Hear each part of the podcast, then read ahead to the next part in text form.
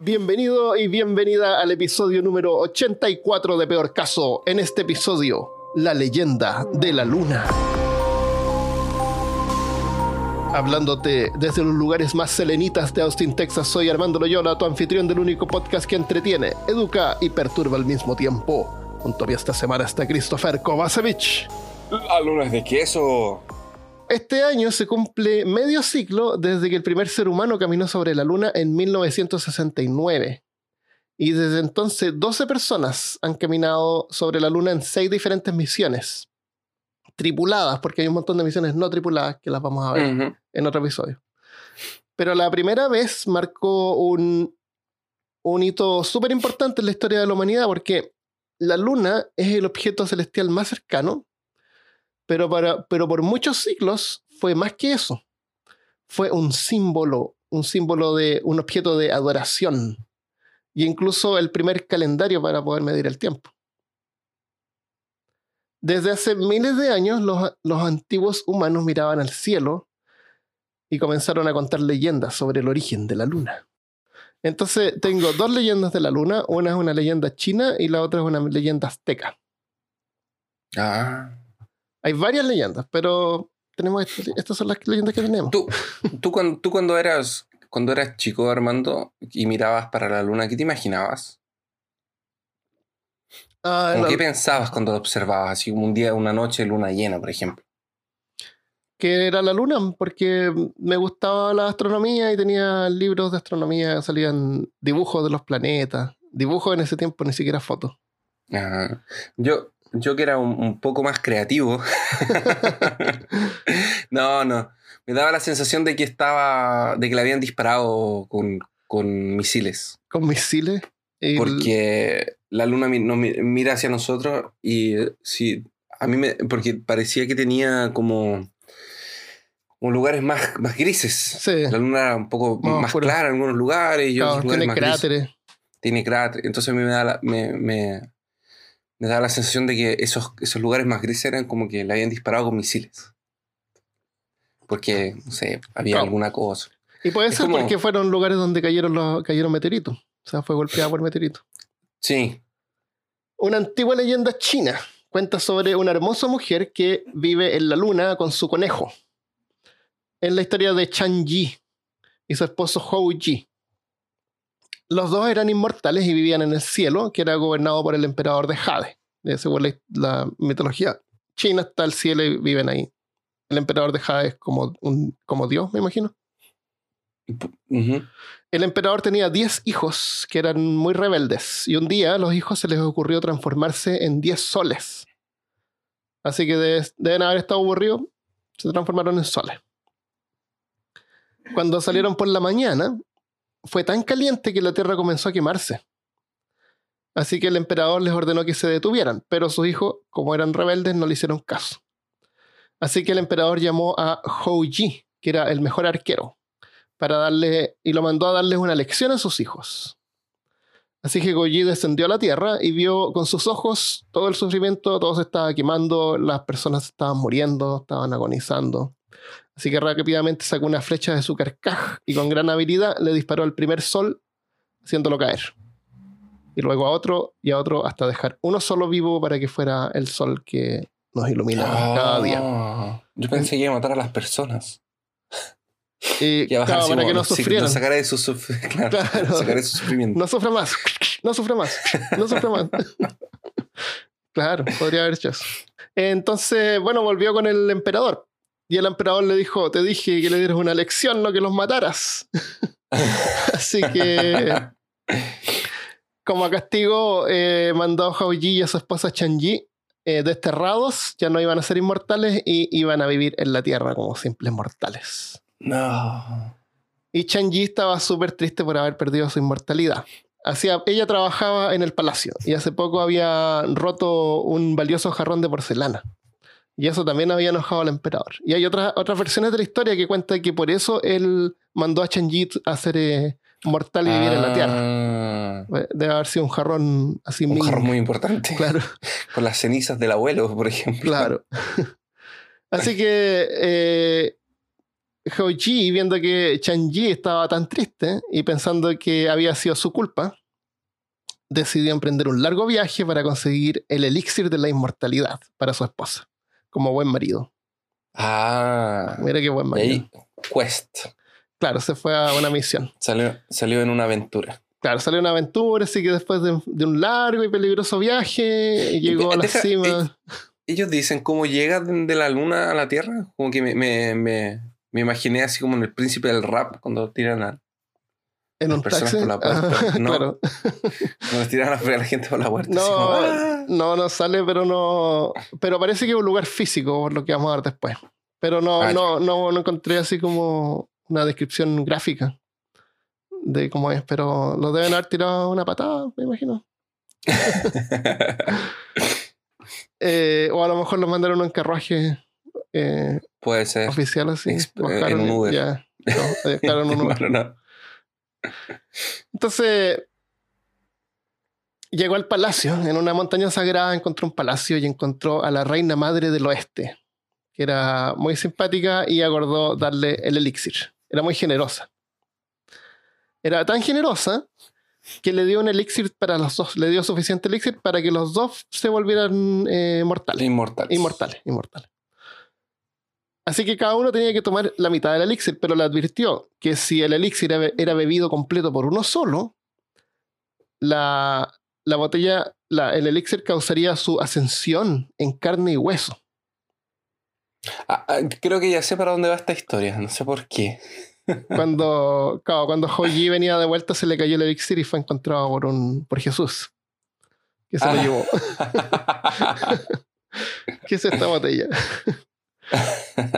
La voy a esconder en esta cueva. Bueno, no. Voy a tener que esconder tres días para que no me. Claro, para que no, para que no sospechen. Eh, entonces, luego de un largo, largo viaje, de regreso, Hoji finalmente regresó a su casa. Y estaba exhausto por el viaje. Así que guardó el elixir en un cajón y se fue a dormir. Y le advirtió a Chenji que no abriera el cajón misterioso de los secretos que podía o no contener el elixir de la inmortalidad. Eso le dijo. No abras este cajón misterioso de los secretos que podría o no contener el elixir de la inmortalidad. Le explicaría ¿por qué todo. no se lo dio al tiro. No, porque estaba cansado. Quería dormir, bañarse, comer algo y después eh, hablar con ella. ¿Qué diferencia es el mediodía? Dale un, dale un, dale un descanso a Joji, pues, Christopher. Pero ¿por qué no llega y ya le da el Dixie? Claro, ¿Por qué Pero, tenéis y, como.? y hay otra versión de la historia en que se fue a que se- casar, se fue de cacerías. Dejó el elixir en un cajón y se fue a casar. Pero iba demo- eh, demora lo mismo. Es Claro, el mismo sí. tiempo que tú le dices a la persona, Sí. oye, no te tomes esto, que decirle, oye, esto es el elixir de la. Claro. No, lo dejó ahí. A lo mejor le traía otros regalos y tenía que envolverlo. No sé. Fue un, largo- fue un viaje largo. Claro, es que el cumpleaños de ella, la Le verdad, era el día siguiente. cosas. Claro, era- tal vez, tal vez. Eso podría ser. A lo mejor el, el, cumpleaños al día siguiente. Ya, entonces lo dejó en, en el claro, cajón. lo dejó en el en cajón misterioso de los secretos Ah, claro, y se fue a dormir. Y Chenji Claro, adivina lo que pasó. Bueno, Tenía ese regalo. Chenji abrió, abrió el cajón y encontró el elixir. Así que Hoji despertó con los gritos de su esposa, que estaba flotando en el aire. Eh, Chenji, impaciente, había bebido el elixir completo y ahora se estaba alejando cada vez más de la Tierra. ¿Por qué? ¿Por qué? ¿Por qué? ¿Por qué? ¿Por qué tú abres un cajón, encuentras un frasco ¿Qué? ¿Te lo y tomas? te lo tomas? Claro, eso es lo que tú haces, no ¿no? es perfume, no, porque encuentras un frasco así perfume no es, decorado no y bonito, así. Decía Esto no Coca-Cola, Esto Pepsi. no, no, es que no puede ser otra cosa que el elixir de la inmortalidad. A lo mejor él le dijo que iba a buscar eso. Claro, estaba en, en, en el, el, eh, el elixir estaba en un contenedor que decía jugo de naranja. Ay, así que ya, se puso a flotar y, y Chenji la miraba desesperado. Y sacó su arco y sacó una flecha. Y la apuntó Ya. porque estaba, se estaba volando. Pero no le puedo disparar. Dispárale. No le puedo Ah. disparar, no, no, porque la iba a matar. Así que Chenji continuó flotando y alejándose y ya no podía re- regresar al cielo donde había sido expulsada y tampoco podía regresar a la tierra. Así que sin otro lugar donde ir, Changi aterrizó en la luna. Ah, ellos no fueron expulsados de la luna. No, ellos fueron expulsados a la Tierra a ser inmortales la- del cielo. Ellos vivían en el cielo con Ah, los dioses. Eran Yo inmortales. entendí que vivían en la luna. No, no, no, no. Ellos vivían en el cielo y fueron expulsados del cielo a vivir en la tierra porque él había matado a nueve de sus hijos.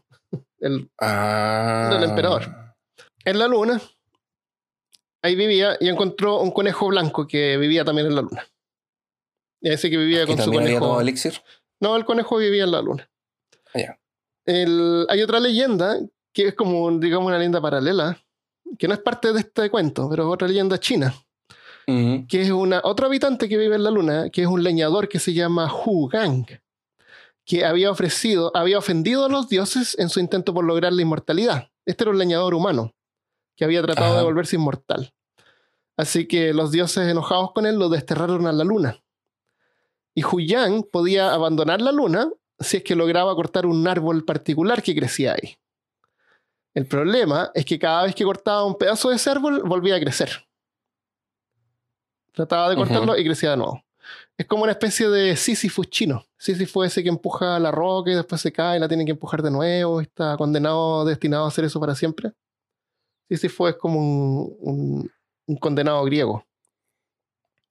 Ah, yo pensé que era el de la. El que está.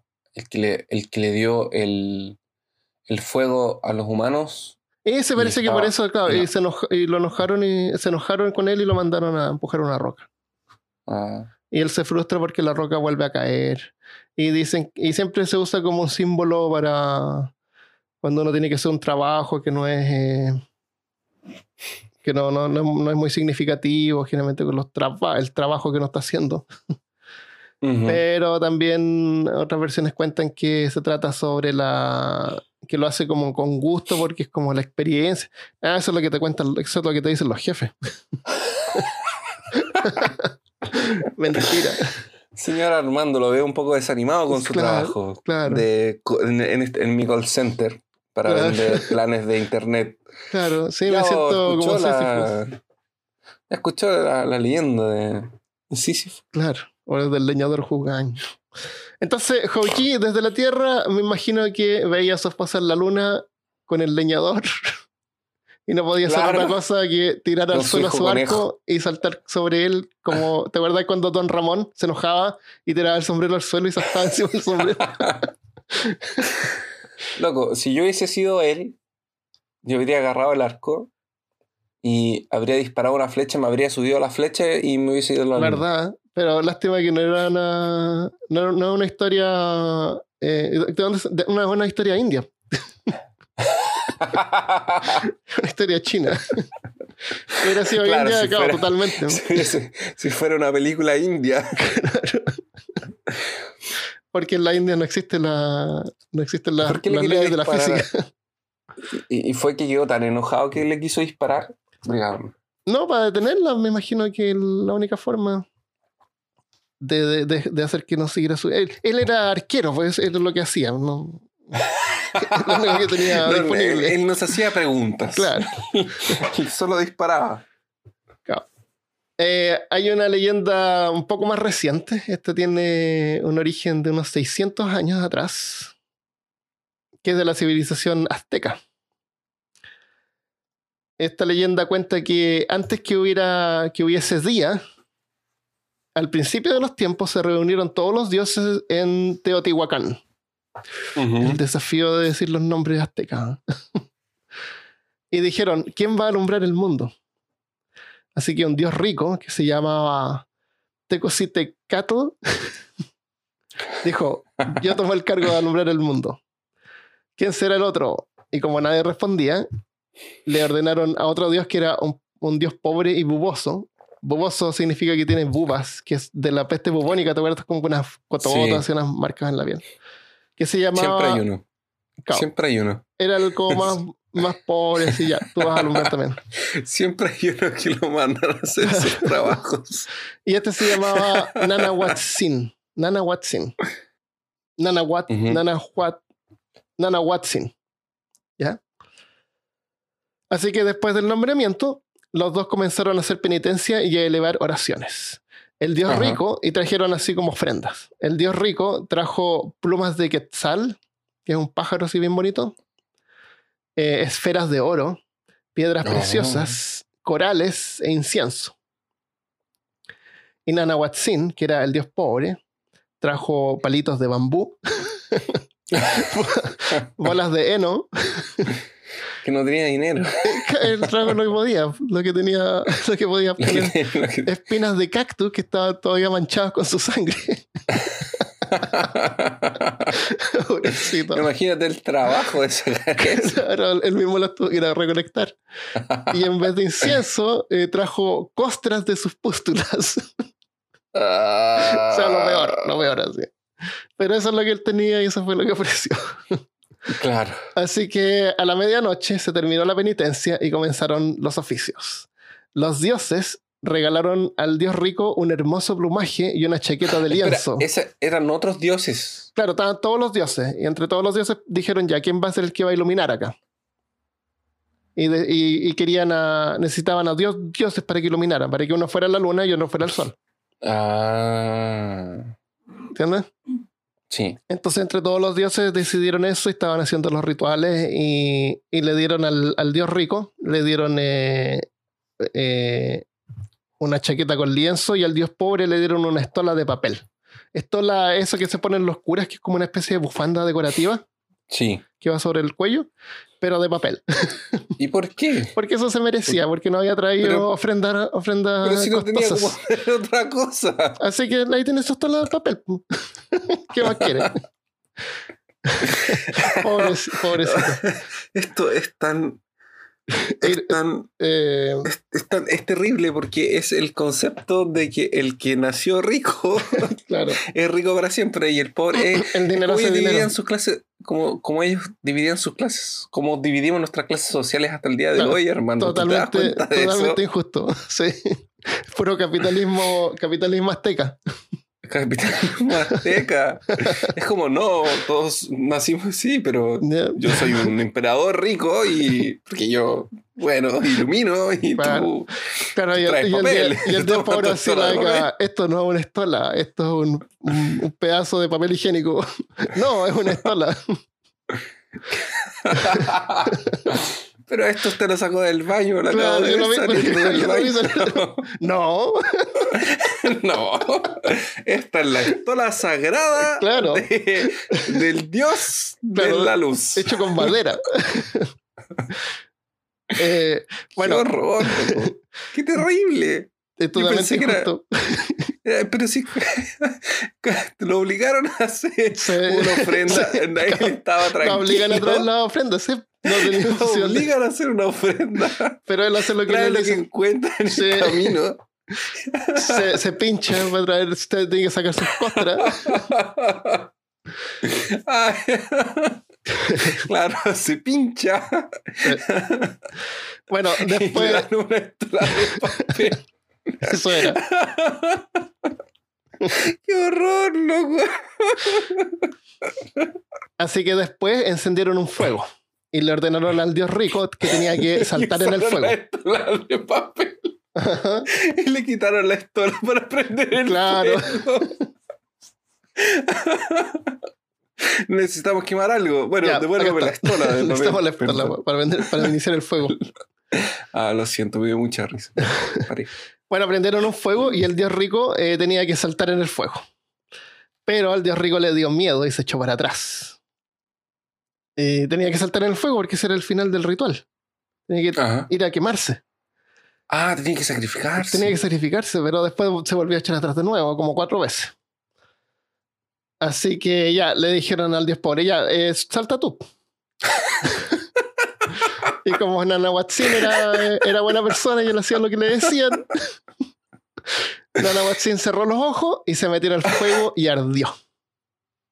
Ardió rápidamente. Así que cuando el rico lo vio, ah, ya como que no se podía echar más atrás, se animó y hizo lo mismo y saltó en el fuego. Y saltaron los dos en el fuego. Me imagino que no debe haber dolido nada, porque si se animó a tirarse al fuego después de que él se había tirado al fuego.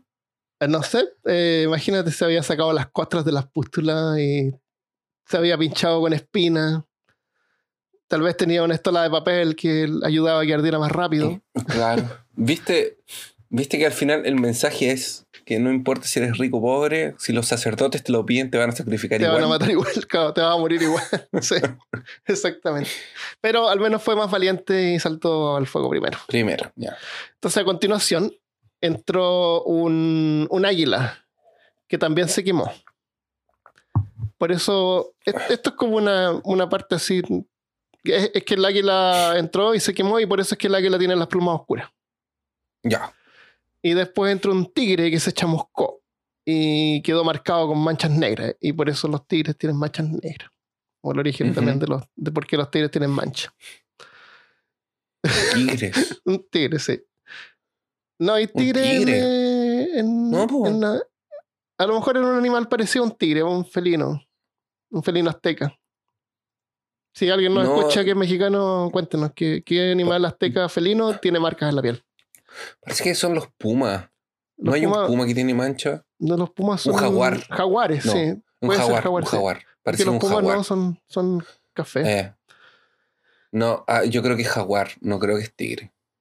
A menos que sea ser. tigre, jaguar, el nombre así como científico. O a lo mejor era un tigre, pues, eh, Christopher. Y por eso es que no hay tigres en México. Claro, porque se tiraron a la hoguera. Se tiraron la.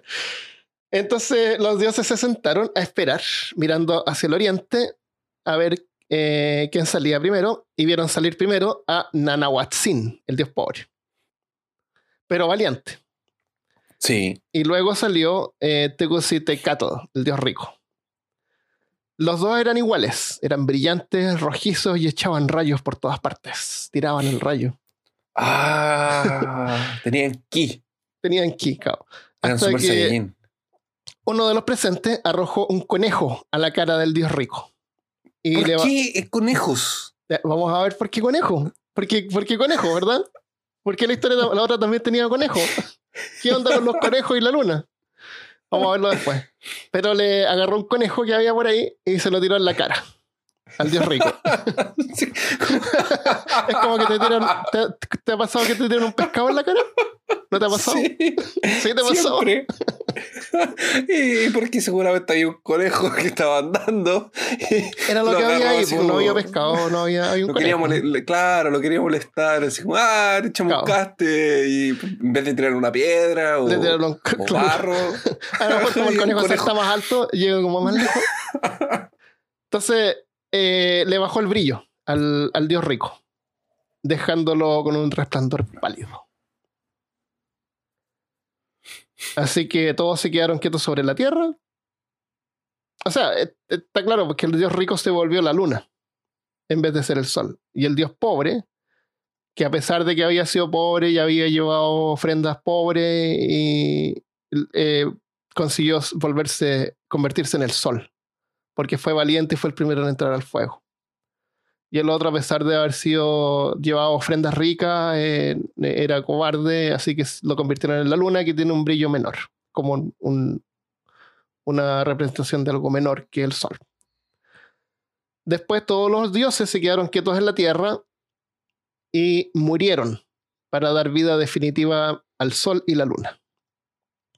Dice que el aire fue quien se encargó de matarlos. Ha sido un viento bien fuerte. Yo había pensado en polución, pero ok. A lo mejor puede ser simbolizar la polución.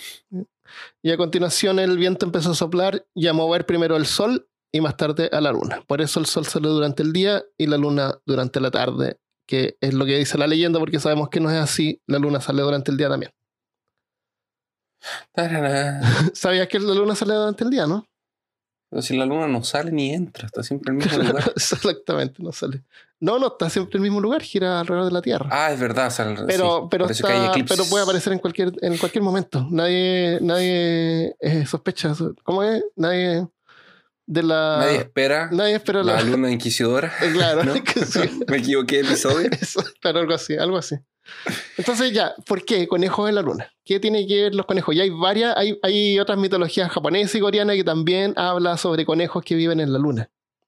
Pero hay conejos en todos lados. Está en la Pascua. Hay conejos que ponen huevos. Hay conejos que ponen huevos, hay conejos en la luna. Eh, es súper simple porque es pareidolia. Pareidolia es cuando tú ves algo y miras y te imaginas que es una cara o un objeto que no es lo que se supone que es.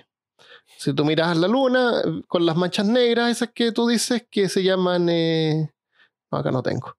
Que esas manchas negras eh, tienen, tienen forma como de un conejo. Vamos a dejar algunas imágenes en peorcaso.com y hay una imagen que me gustó harto. Porque lo único... Hay, hay varias imágenes que tú puedes encontrar donde se ve el conejo como delineado. ¿Ya? Ajá. Pero hay una donde giran la luna un poco y lo único que hacen es poner un ojo de conejo. Un, oj- un ojito. Y con eso tú ves, identificas la forma de conejo en la luna. conejo. Entonces, como vieron así como que había un conejo en la luna, pensaron que había un conejo en la luna. El- hay otra. mm, Hay otra historia que. de- del norte de Europa que, que ven así como un hombre llevando madera en la espalda.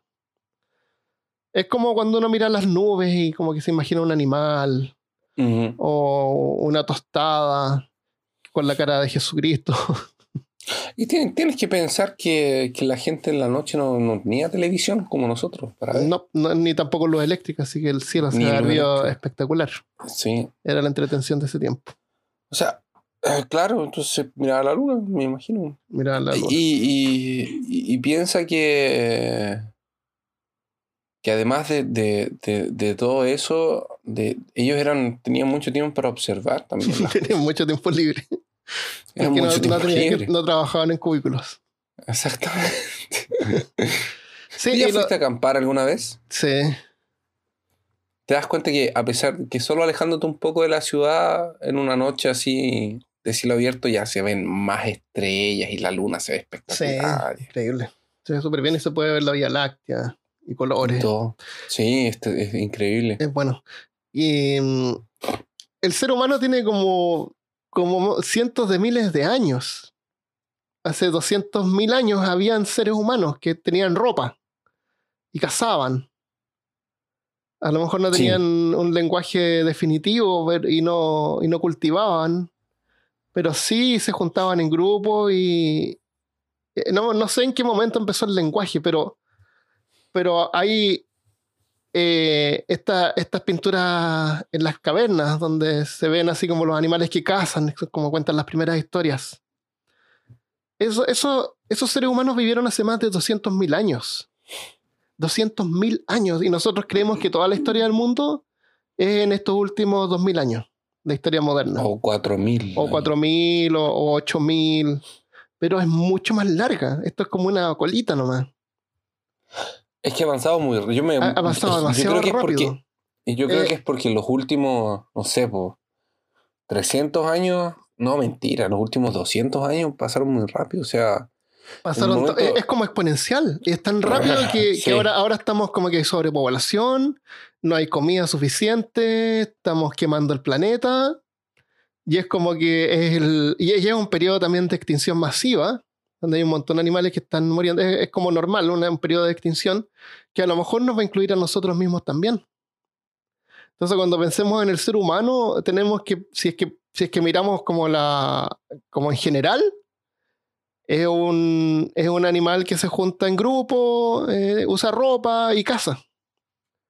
Que, que es la mayoría del tiempo que, que el ser humano vivió sobre la Tierra.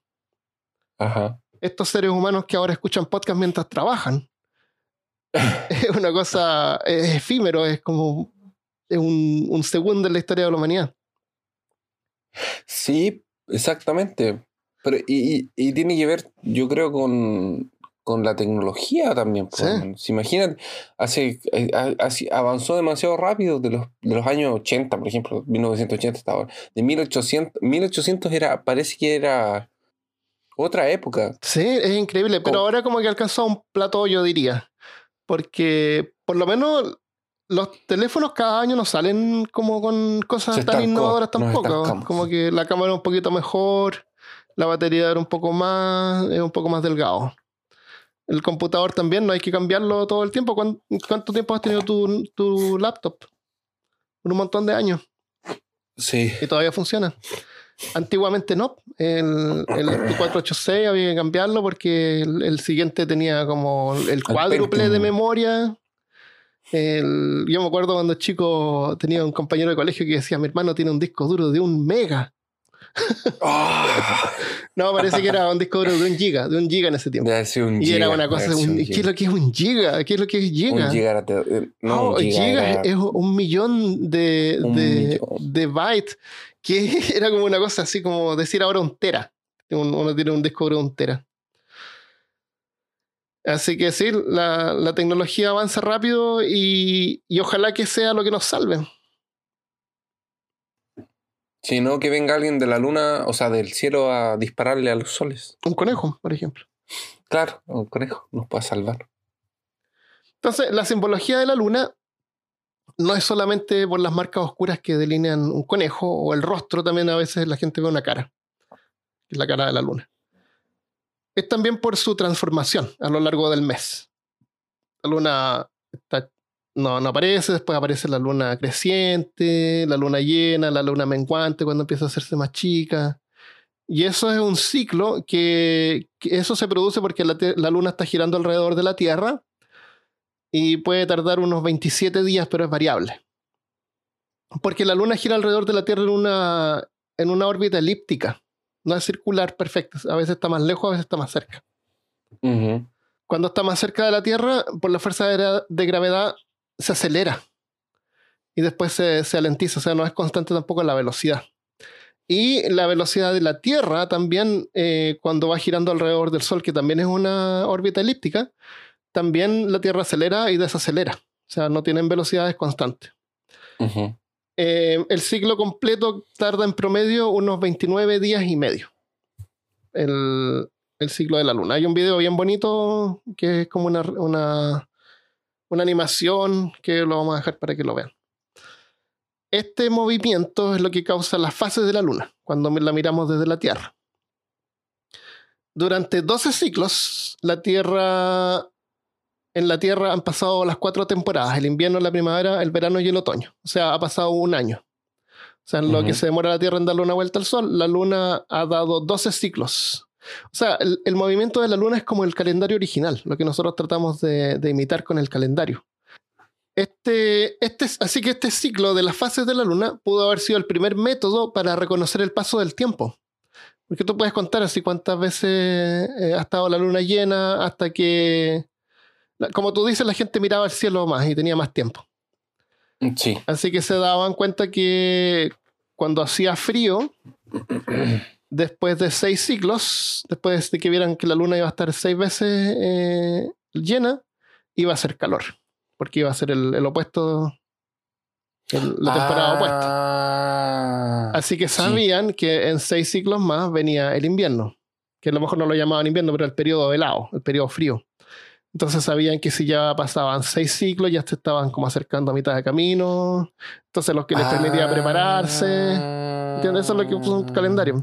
Se pueden casar, no sé. Ahora entendí. ¿Entendiste? Que usar no tiene la- que ver con, con, los, con el horóscopo, entonces. No, no hay que ver.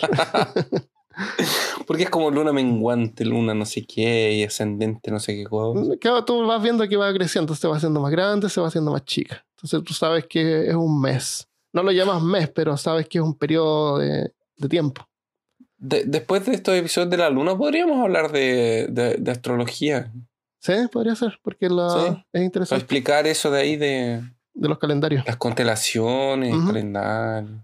En la- hay, hay fragmentos de, de hueso prehistóricos que han encontrado en Europa y África que tienen marcas que sugieren haber sido usados como calendarios lunares. En la, la otra, otra cosa que la gente piensa a veces es que la luz de la luna, la, luz, la luna no tiene luz, no ilumina, no emite luz propia, es el reflejo de la luz del sol. O sea, Sí. Dime tú, ¿has visto alguna vez un vampiro y un hombre lobo juntos? No. Por eso es que lo- Bueno, los vampiros no- los vampiros no pueden salir a la luna llena porque es un reflejo de la luz del sol. Así que nunca pueden salir juntos con un hombre lobo. Hay un, parece que alguien colocó en, en el grupo Peor Caso una vez un, un cómic que era de un, de un vampiro que iba a atacar a alguien y le dice así como, oye, pero el, el, el- la luna refleja la luz del sol y el vampiro así como, ¡No! y se muere cuando sabe. Sí. O sea, es, es totalmente psicosomático. si el vampiro es cristiano, se muere con una cruz o con agua bendita. Si no, Claro. Si no, si, si- y sí, claro, y si el vampiro es, no sí. sé. No eh, me gustan esas películas que como que rompen las reglas de, de los de los de, las, de los De la vampiros, mitología. claro, de la mitología, así como que le muestran una cruz y va y agarra la cruz y la rompe, así como que, o que los zombies son rápidos ahora, no son lentos. Ah, sí. Y no son que muertos vivientes, son vivos que fueron infectados. Como que no, no sé, todo de cambiarlo. Es que hay que ir innovando. Claro, aquí no, no supongo. El, ah, Así- Hasta la Coca-Cola tiene Coca-Cola vainilla, Coca-Cola café. hace- ah, ¿viste Stranger Things? La tercera temporada. no, ¿Todavía no? todavía no. Todavía no. Sale en una parte un comentario sobre la nueva Coke. New Coke. Porque hubo un, hubo un momento en que la Coca-Cola cambió de fórmula. Y se ¿Ya? llamaba la. porque- ¿Viste que hay, hay unas botellas que dicen Coca-Cola clásica? Ajá. Ese es el sabor original. Y después, cuando cambiaron el nombre a Coke, era una versión diferente a la Coca-Cola. A, a a harta gente le gustaba, pero había otros que preferían el sabor clásico. Entonces estaba como la nueva Mm. Coke y el Coca-Cola Classic.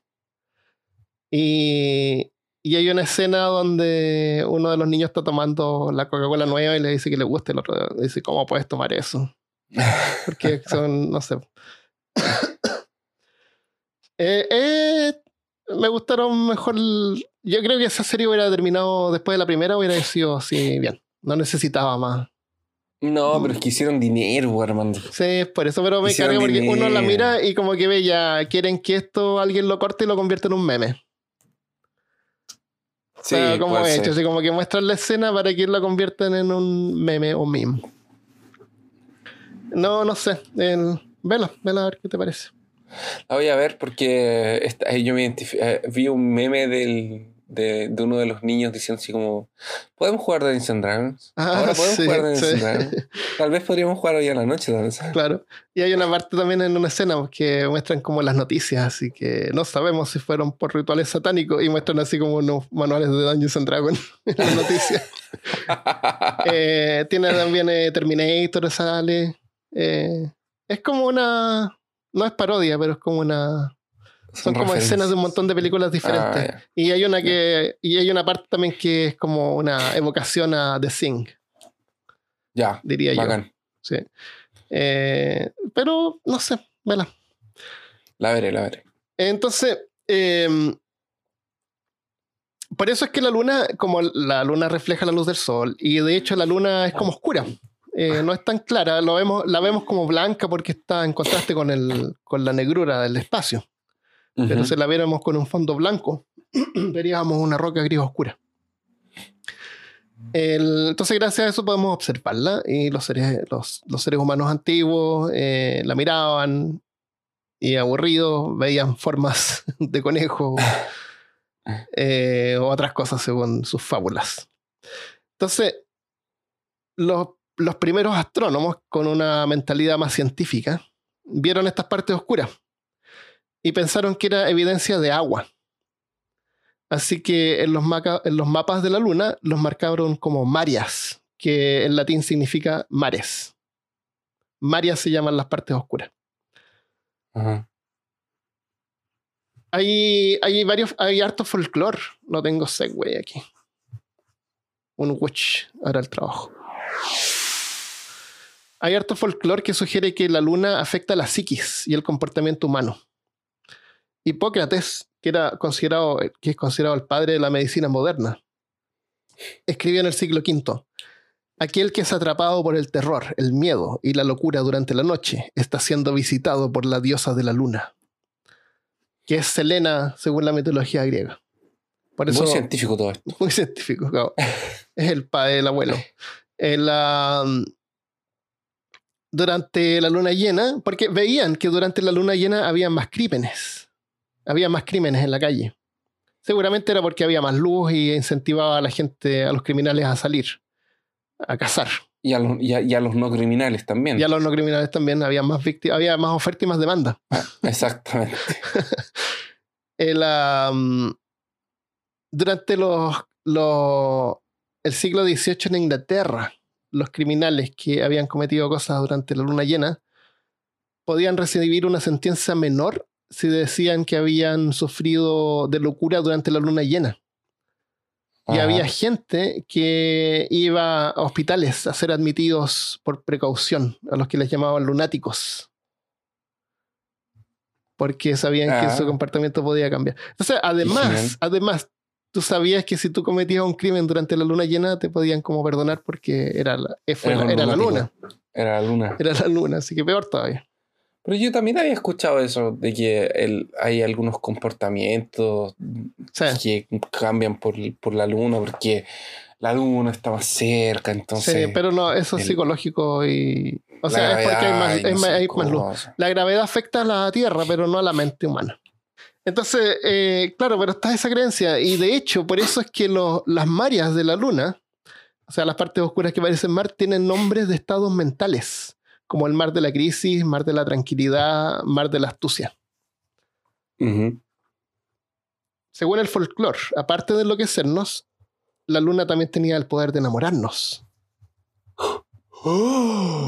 O, inclu- Ah. o incluso hacer emerger a los monstruos dentro nuestro. El poder de la luna, pero el poder que tiene la luna no es solamente folclore. La fuerza de gravedad de la luna sí tiene un efecto y distorsiona el agua que está en los océanos. El agua es atraída hacia la luna cuando eh, creando las mareas. Marea alta, cuando la luna está más cerca.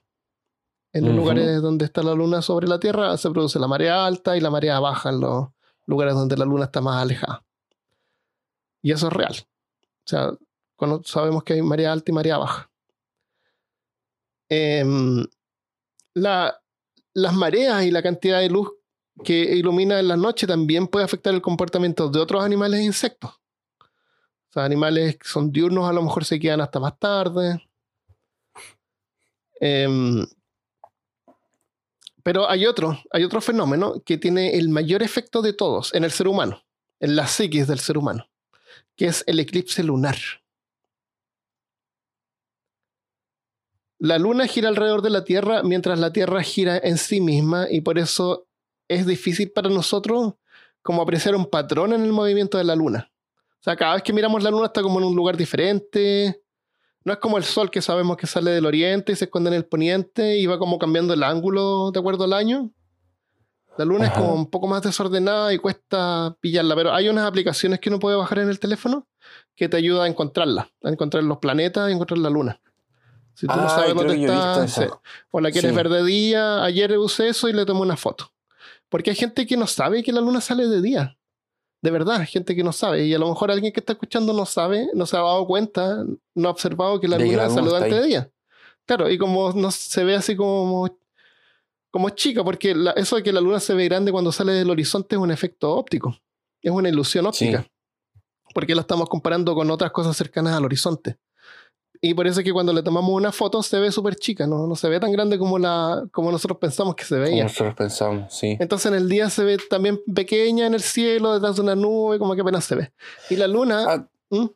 un par de años atrás, nosotros con unos amigos eh, fuimos a la playa. Oh, oh, oh, oh, y mm, arrendamos un departamento, o sea, una casa en la playa, y fuimos a la playa y pasamos un final de semana. Éramos como 5 o 6, por ejemplo. Y fuimos a la noche, bajamos a la playa. Y era una noche de luna roja. ¿ya? Me imagino que después vamos a hablar de, no este capítulo, pero más adelante Sí, la vamos luna a hablar de- azul y todas esas las versiones de la luna. Y de verdad, eso era gigante. Se veía Era grande. gigante el tamaño de la luna y roja. Era, fue maravilloso. Y traté de sacarle fotos, pero o sea, todas las fotos salían tan chiquititas. Porque es una ilusión óptica. Pero era gigante. En tu mente era gigante. loco. Era, Sí. era, era inmensa. el tamaño Con- y, y un rojo así súper intenso, ¿no? Era muy bacán. Muy bacán. Eso, eso te demuestra que lo que nosotros vemos es, es tu interpretación de tu cerebro. Sí. Eh, se puede hacer con Photoshop, se puede agrandar la luna para, para que se vea en una foto tal cual como era la presión. Hay gente que, eh, dijimos que hay gente que no se ha dado cuenta que la luna sale de día. Sí. Y hay gente que sale de, de día y no puede mirar al cielo porque está pendiente mirando su celular. Claro, o que no lo que atropellen. claro, también. así que para, para los que no pueden mirar al cielo y están mirando su celular, vamos a dejar una imagen de la luna de día en peorcaso.com slash 84 para que la vean sin tener que desviar su vista del celular. Sí, y, si está, y manejando ahora, también no es bueno que paren ni para ver el celular ni para ver la luna. Claro, también. Antes- porque hay gente que nos escucha mientras maneja, entonces. Para esa gente, había en el manténganse. Manténganse atentos. En el, en el trabajo una vez salí a caminar. Ya había una línea amarilla que marcaba el estacionamiento y no había auto. Así que tomé una foto así a mis pies y la línea amarilla. Y le dije a mi mamá, mira, pusieron líneas para que la gente pudiera caminar mirando hacia abajo. y parece que en algunas partes es verdad. Ponen unas líneas así como que uno, puede, uno puede ir mirando su celular y caminando y ve la línea hacia abajo y sabe por dónde ir. Qué práctico. El, ¿Has tenido alguna experiencia con eclipses de luna, de sol? Una vez vi uno hace muchos años atrás y eso. Ahora, ahora hace Hubo poco uno tiempo. hace poco en Chile y en Argentina. eh, Sí. La semana pasada creo que fue. Sí, En Santiago creo que no fue completo. En, eh, me- yo leí por ahí, no sé si es verdad. Ya, voy a decir, lo voy a aclarar al tiro. Pero leí por ahí que no. que en algún lugar de Argentina el eclipse fue total y duró como una hora, una cosa así. ¿Una hora? 40 No minutos, creo que una hora, tanto. una hora y algo. O sea, el, momento que se ve la corona, que es como el, el, el- el ápice así, del eclipse, dura un poco. Pero después queda oscuro por harto rato. Pueden ser 45 minutos. Yo vi uno en. eh, uno grande que pasó también en Chile hace años. Estaba chico. Y para ver donde se veía mejor fue en Putre, en el norte de Chile. En, la, en el borde con Perú. Eh, los, ¿Viste que hay militares ahí que cuidan la frontera? Sí. El- hicieron así como una excepción y dejaron que turistas así civiles pasaran la noche para poder ver el eclipse, porque el eclipse era, era en la mañana, como a las 7 de la mañana. Ajá. Así que el tour llegaba en la tarde del día anterior, eh, uno, se, uno se quedaba y al día siguiente veía el eclipse y después fuera. Colocaba una carpita. Y claro, yo tenía que dormir así como una, una, una cama de campaña. Cama militar. Ah, era como una- sí, fue una buena experiencia. Me acuerdo cuando fuimos, eh, eh, hacían un mini tour eh, al- a una laguna que hay por ahí bien famosa. A ver a los. A los. A los em, ¿Cómo se llaman estos pájaros rosados? Los flamencos. Está lleno de flamencos. Flamencos. sí. Y, las, y las alpacas o las llamas. Sí, andan llamas por ahí. Entonces me acuerdo que fuimos eh, al mini tour. Eh, yo, eh, la, mi familia estaba cansada que sí que yo fui solo, con alguna gente en un bus. Y, y además uno se cansa porque hay poco oxígeno y te, ven- te dan así como unas bolsitas de, de coca, de hojas de coca para masticar. de- ah, ya. no, no, sé, no creo que tenga ningún aspirar. efecto claro, para masticar. No- no es Son hojas completas. Entonces eh, fuimos y, y yo quería ir al baño, pero no había ido al baño cuando llegamos a la estación. Así Ajá. que llegamos hacia la laguna. Era como, no sé, media hora de distancia. Y quería ir al baño, pues, así que me puse a buscar un lugar donde hacer, pero es como todo así como medio plano ya. No hay como donde esconderse.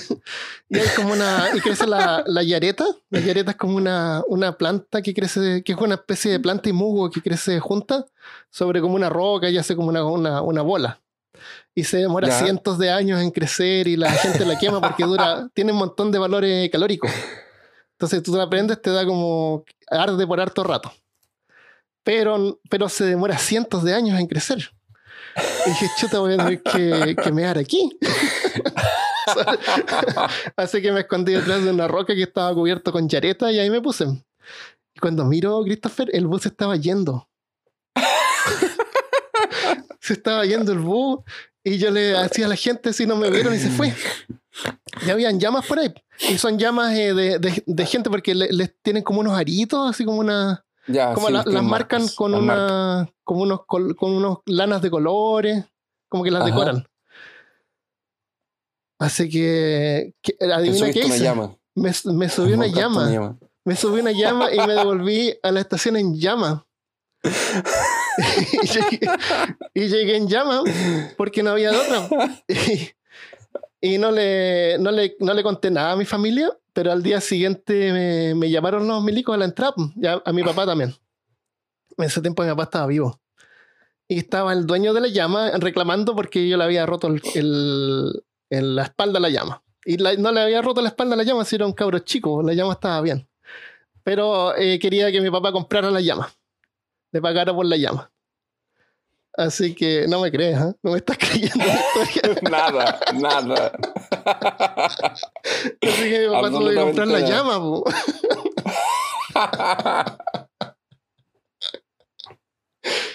A veces que la historia no tiene mucha credibilidad. no.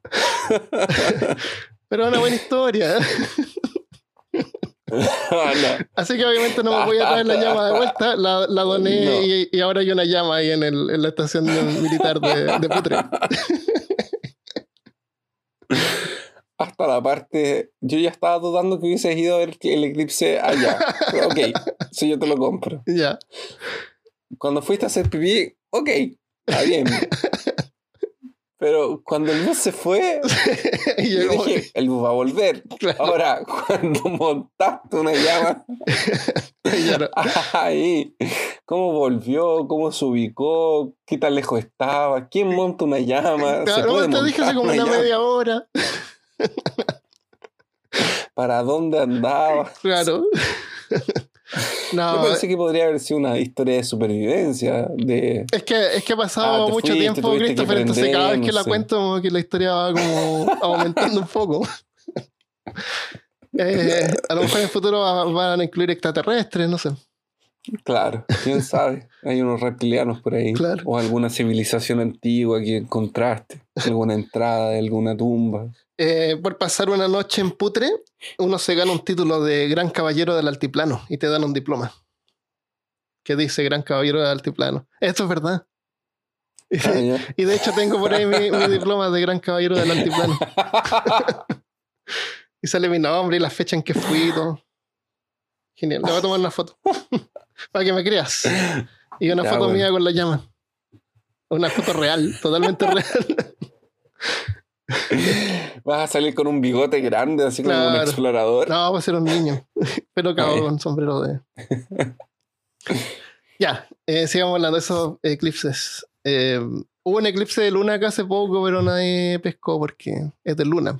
¿Qué importa? Eh, es- ¿Qué hoy, importa? hoy día es una curiosidad solamente.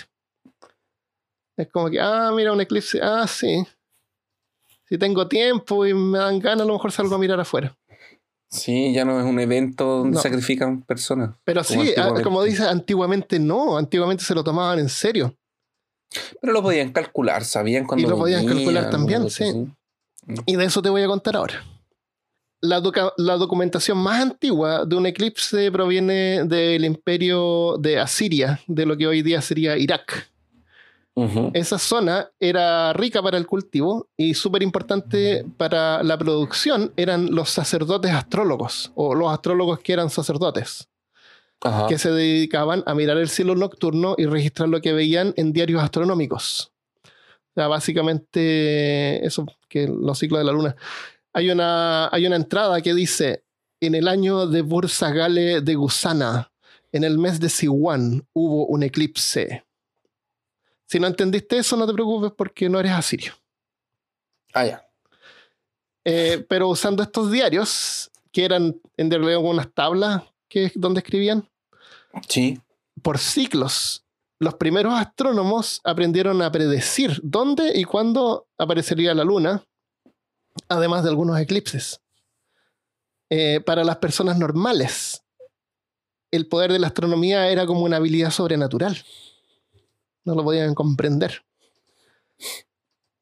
Los astrónomos babilónicos supieron interpretar lo que parecían fenómenos aleatorios en eventos predecibles y reveladores reinos se levantaron y colapsaron de acuerdo con los augurios escritos en el cielo nocturno.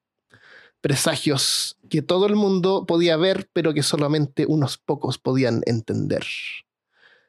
Así que hoy en día un eclipse es una novedad, pero nos inspira a aprender un poco más sobre la luna, que a pesar de todo es el objeto más, es el objeto celestial más cercano a la Tierra que tenemos.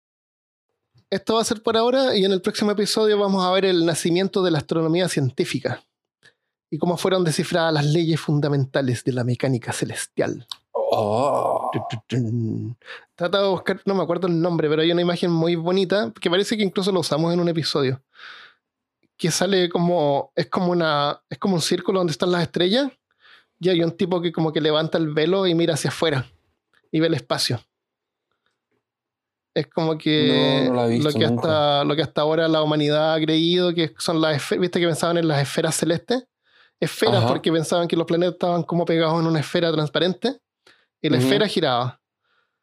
Eh, entonces esta imagen como que muestra eso, muestra la Tierra así como unos árboles, pero el, como que el astrónomo como que levanta eso como si fuera un velo y tiene la Sí. mitad del cuerpo hacia afuera y afuera se ve como el espacio. Y eso es como Ah, de, del, del... Es como una imagen súper antigua. Nunca la he visto. Es, es bien bonita. Eh, así que eso, quedamos hasta acá con la luna. Feliz 50 aniversario del alunizaje. ¿Todos creen que fue Estados Unidos el que llegó a la luna primero? Fue Texas. Espero que les haya gustado este episodio. A mí me encanta el tema de la luna y la astronomía. Yo lo encuentro genial. Sí. A mí también. me- Así que a lo mejor vamos a seguir hablando sobre la luna. O a lo mejor no.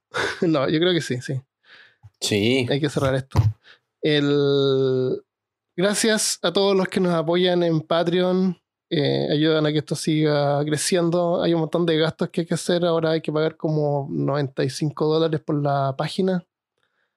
Así que eso ayuda. Así que si quieren ayudar, vayan a peorcaso.com y hagan clic donde dice contribuir. Muchas gracias.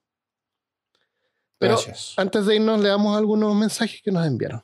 Alejandro en la página dejó un mensaje, dice, hola, me encanta el podcast y en especial este episodio sobre la peste negra. Es el episodio 74. Ajá. Justamente había leído hace poco de Polonia. Fue uno de los países que tuvo menos casos de esta pandemia porque fue el país que recibió a todos aquellos judíos que habían sido expulsados de los países del alrededor. Y como los Ajá. judíos tenían la tradición de ser muy pulcros y se bañaban regularmente, eso hizo que esa enfermedad se propagara menos en ese país. Pero que sigan siempre hablando de temas interesantes, perturbadores y entretenidos. Les saluda una paraguaya desde Chicago. Desde Chicago. Gracias, Alejandro. Gracias. Finalmente, más paraguayos. Caturro Chamorro dice: Hola a todos. Escuché el episodio mientras retomaba el ejercicio matutino de caminar y correr. Excelente. sé muy bien eso. Fueron una gran compañía. Me gusta mucho el podcast y algunos de ellos me cambiaron la vida. Como fue La vida secreta de los árboles. Ese episodio fue muy. A, a- a la gente le gusta, le gusta mucho ese episodio. ¿Le gusta andar abrazando árboles? Sí. Como la gente, como la señora que te conté que abrazaba meteoritos Ah, en el museo. en el museo. Ahora va a tener que contar la historia completa. O, o no. Oh, no, lo dejamos para después. Ya. Suspenso. Suspenso. Ya. Me resultan muy entretenidos los diálogos tan naturales y espontáneos de ustedes. Christopher Kovacevic, que la gente ahora lo lee con, con la voz de Armando. De hecho, debo decir que mi señora, mi señor, mi, mi novia, me grita Kovacevic en, en la casa cuando no me encuentra. Gracias a la gente por el meme. Eh, y de hecho, Caturro dice apellido, que siempre lo leeré con un grito enérgico al mejor estilo de Armando. me parece el tipo más entretenido del mundo. Muchas gracias. Eh, su actitud me parece un complemento genial al mare magnum de datos que proporciona Armando y la gran química que existe entre los dos. Fueron la chispa que encendió mi amor por el podcast. Éxitos y gracias por compartir. Saludos de Colombia. Gracias, Caturro, por tus Gracias, palabras. Caturro. Espero, alentadoras y- espero también y amor por los temas también. Para aprender y ser curioso. Y, y, y perturbarse. Y perturbador, claro. Eso sonó raro. Ya. Ma- eh, Michael Saavedra dejó un mensaje en la página. Dice: "Weón, Son los mejores. Esa parte lo voy a poner en un bip. Los escucho cada vez que puedo y siempre me divierten mucho. Felicitaciones por tan buen podcast. Deberían hablar de mitología, de mitología nórdica, piratería informática, o manipulación genética. Postdata, perdón por el chilenismo, pero tenía que hacerlo. Son grandes. Saludos desde La Serena. ¡Oh, de La Serena! ¡Oh, de La Serena! A La Serena. Nosotros La vivimos por un tiempo en La Serena. Serena. Yo viví toda mi infancia en La Serena. Yo viví como, Ah, no sé, como unos 4 o 5 años en La Serena, ¿eh? más o menos. Yo viví unos 13 años, 15 años en La Serena, una cosa así. Mm. Em, Charlie Art nos dejó un comentario en el episodio de Deportes. Que risa con Rin Raja. Somos de Venezuela y le coloqué a mi hijo solo ese fragmento y nos reímos mucho recordando. Ah, yo pensé que que le había puesto a su hijo Rin Raja. Yo también pensé que le había puesto Rin Raja. Veamos si hay eh, recomendaciones, ¿no? Ah, pero termina de leer lo que te interrumpimos. Era eso. Era eso. Terminó. Sí, muchas muchas gracias.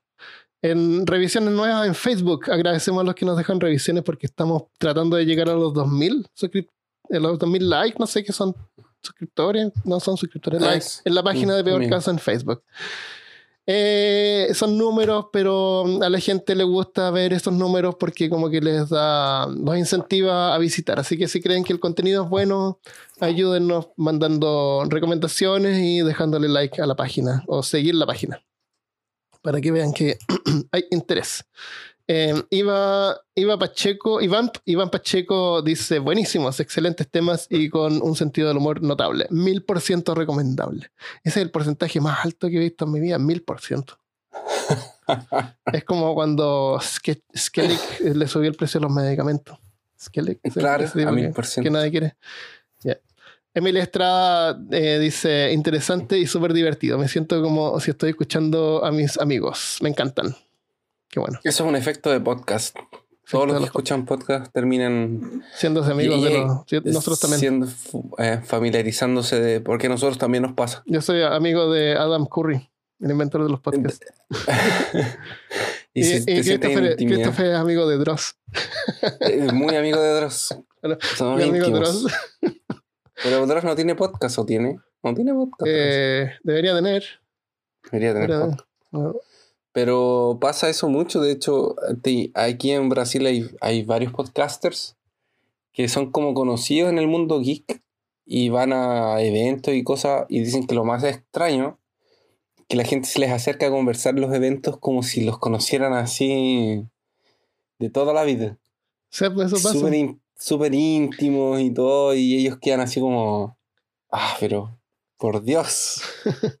Es injusto porque nosotros no los conocemos, así que por eso necesitamos que nos dejen comentarios en la página de Facebook. Exactamente. No, mándenos comentarios de cosas que les gustan también, de alguna experiencia que hayan tenido de acuerdo a algún episodio o tema relacionado con el podcast, alguna cosa perturbadora. Nos encanta leer ese tipo de, de de mensajes. cosas. Sí. sí. Así que si alguien no sabe por qué no les mandamos saludos, ya saben qué hacer. Em, ya, lo dejamos hasta ahí. Lo dejamos hasta aquí. Eh, la, próxima, la próxima vez vamos a seguir. eh, No sé cómo cerrarlo. Qué horrible. Ya. Nos vemos la próxima vez. Adiós. Estoy cansado. Adiós.